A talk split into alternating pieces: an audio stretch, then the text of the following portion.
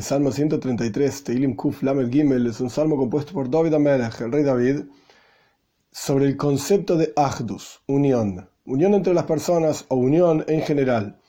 Los comentaristas explican diferentes formas o diferentes aspectos a los cuales se aplica esta unión.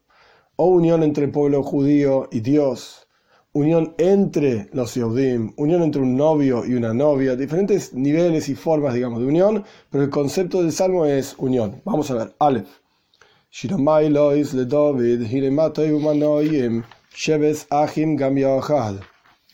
Una canción para las ascensiones. Cada uno de los salmos, 15 salmos que comienzan con este concepto de canción para las ascensiones, se refiere a cánticos que eran cantados en el Beis Hamikdash, en el templo, en una serie de escalones, 15 escalones que había entre Esdras Noshim, Esdras Israel, el patio de mujeres, el patio de Israel. Y cada uno de estos salmos también tiene una relación con el futuro por venir, con la venida de Moshiach pronto nuestros días. Y la relación aquí, en, la forma en que nosotros vamos a estudiar el salmo, es que estamos hablando de la unión entre Moshiach y el Kohen Gadol. En el futuro por venir, pronto nuestros días, va a llegar Moshiach y va a ser instituido también un sumo sacerdote en el templo. Moshiach va a ser como si fuese un rey, que él va a juzgar con justicia a cada uno, etc. Y el Kohen God, el sumo sacerdote, se va a ocupar de las leyes, de explicar y enseñar, etc. Y la unión entre estos dos personajes va a ser algo muy profundo y muy especial, muy importante para nosotros. Entonces, Shira Mailo es una canción que se cantaba en estos escalones por David, He aquí cuán bueno y cuán agradable lleves a Jim, estén sentados los hermanos, en este caso se refiere a Moshiach y al Kohen God, de los somos sacerdote, Gam también juntos. ¿Qué quiere decir? Si están sentados como hermanos es porque están juntos. ¿Qué significa además también juntos? Y la idea es que no solamente están sentados uno al lado del otro, sino que en el corazón también están Gam A pesar de que son dos líderes, pero sin embargo están también juntos. Veis, dos, el ejemplo de lo importante que es que haya un Kohen Godel, un sumo sacerdote que es el que dirige y guía al pueblo en las leyes. Ese es el versículo 2. Y el versículo 3 será un ejemplo de lo importante que es el rey, Moshiach, dirigiendo con justicia, juzgando a la gente. Veis, 2.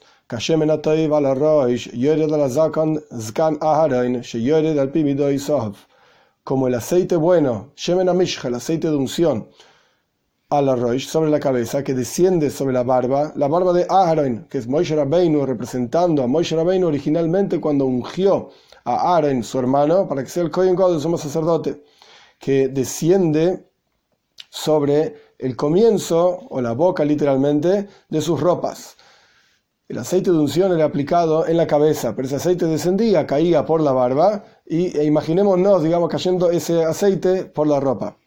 Este es el ejemplo, así como es importante ese aceite de unción en su momento, de Moshe Rabbeinu ungiendo a su hermano Aaron para declararlo frente a todas las personas como Kohen Godel, como sumo sacerdote en forma abierta, de la misma manera va a ser importante el Kohen Godel, el sumo sacerdote, en la época de Moshiach.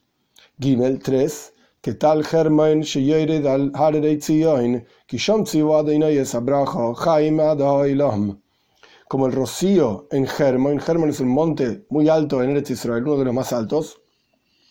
Entonces, por eso menciona justamente ese monte, como el rocío cayendo en la montaña. Es muy importante el rocío en la montaña porque hace, permite que crezcan más, mejor las plantas, etc. Como el rocío en el monte Hermón que desciende sobre los montes de Zion. Zion significa Jerusalén. Jerusalén está asentada alrededor, en el medio, etc., de montañas. De la misma manera, es importante tener un rey, así como el, rocío en las montañas, etc. Es importante tener un rey para que todo el pueblo pueda crecer. Porque cuando sabemos cuáles son las leyes, somos juzgados con justicia, podemos desarrollarnos cada uno en nuestra misión en el servicio a Dios.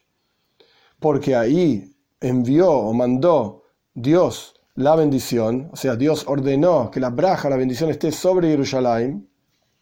Jaime de Oilam, vida hasta literalmente el mundo, pero se refiere eternamente, es decir, cuando estén Moshiach y el Godel dirigiendo al pueblo, como explicamos anteriormente, esto va, va a ser algo eterno por el mundo por venir, por siempre.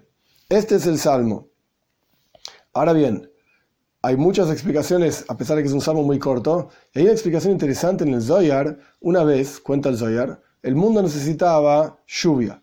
Pero evidentemente no, no, merecían, según las acciones del ser humano, lluvia. El concepto de lluvia, ¿qué es? El concepto de lluvia es que se evapora el agua en, el, en la tierra, sube y se transforma, digamos, en nubes y después llueve. El concepto de lluvia, espiritualmente hablando, en el servicio a Dios, representa que nosotros servimos a Dios con nuestras iniciativas, con nuestra fuerza, etc. Y esto genera un resultado divino. El mundo necesitaba lluvia, pero el mundo no se lo merecía. Entonces fueron a ver a Rabbi Shimon Ben Yochai, que es quien escribió el Zoyar, Kabbalah, mística judía, y Rabbi Shimon dijo un drush, una explicación sobre qué, dijo una explicación justamente sobre el primer versículo de nuestro salmo. He aquí qué bueno y qué agradable, sentados los hermanos también juntos. Y a partir de que Rabbi Shimon explicó este versículo, descendió lluvia. Entonces tenemos que entender, en general, cuando uno necesita algo de Dios, pide una oración, un rezo, una tefila. ¿Por qué acá Rabbi Shimon dijo una toira, una explicación mística sobre un versículo? Y la idea es la siguiente: existe el concepto de braja. Braja es bendición. El concepto de braja es todo aquello que esté en la fuente de donde uno surge, en la fuente que Dios determinó que vamos a tener para todo el año, Rosh Hashanah, etc. Dios nos da bendiciones para todo el año. De esa fuente, el concepto de braja es proyectar hacia nosotros lo que nos merecemos, lo que está ahí determinado para nosotros. Como cuando los sacerdotes bendicen al pueblo, ¿qué significa que bendicen al pueblo? Significa que hacen proyectar aquello que la persona se merece más rápido. Pero en la práctica no hay un agregado más allá de lo que la persona merece. Braja significa vas a tener lo que te mereces. Después está el concepto de tfila. Fila significa una petición que trasciende el concepto de braja, está por encima, porque cuando uno necesita algo y por alguna razón no está, digamos, en el depósito de lo que uno va a tener ese año, entonces uno pide a Dios, y que sea tu voluntad frente a ti de que yo tenga tal o cual cosa. Incluso si no está en mi fuente, no está determinado para tenerlo, pues yo lo quiero tener igual, por lo menos yo lo pido a Dios. Este es el concepto de fila y es la persona desde abajo hacia arriba acercándose a Dios, esforzándose y, por así decir, haciendo algo para que esa cuestión ocurra aquí abajo, más allá de la braja, más allá de lo que nos está, está determinado para nosotros desde el comienzo del año. Y después está el concepto de toiro. Toiro es al revés, no es de abajo para arriba, toiro es de arriba para abajo. Dios es el que nos da la toiro.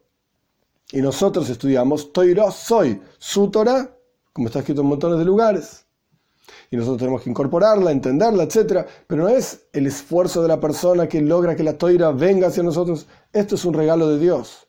Por eso decimos en la bendición de la toira todos los días, no hice la toira. Dios es el que nos da, no dicen de la palabra matana, regalo, nos da la toira. Entonces, ¿por qué es que Rashbi, Rabbi Shimon Ben Yochai, explicó un versículo de toira? Justamente para tener lluvia. Lluvia representa el trabajo de abajo para tener un resultado de arriba. Lluvias como el concepto de tfila. Debería haber hecho un rezo Rabbi Shimon Ben Yochai. ¿Por qué dijo una explicación al respecto de Toira? Porque el concepto es que Rabbi Shimon Ben Yochai, al ser la fuente de la parte mística de la Toira, del Zoyar, etc., Rabbi Shimon Ben Yochai estaba en un nivel que trascendía incluso el concepto de tfila de manera tal que con su estudio de Toira, por ser tan profundo, es decir, se llama Pnimius a Toira, lo más profundo de la Toira que trasciende el mundo, trasciende todas las barreras y está relacionado directamente con la esencia de Dios. Como vemos que cuando uno estudia Hasides, estudia mística judía, uno se conecta directamente con la esencia de Dios.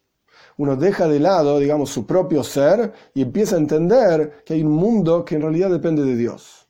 Cuando uno estudia la parte revelada de la Toira, estudia sobre este discutiendo con el otro, sobre que este le robó al otro, cosas del mundo mundano, valga la redundancia, el mundo terrenal. Y no necesariamente somos tan conscientes de la presencia de Dios en esto.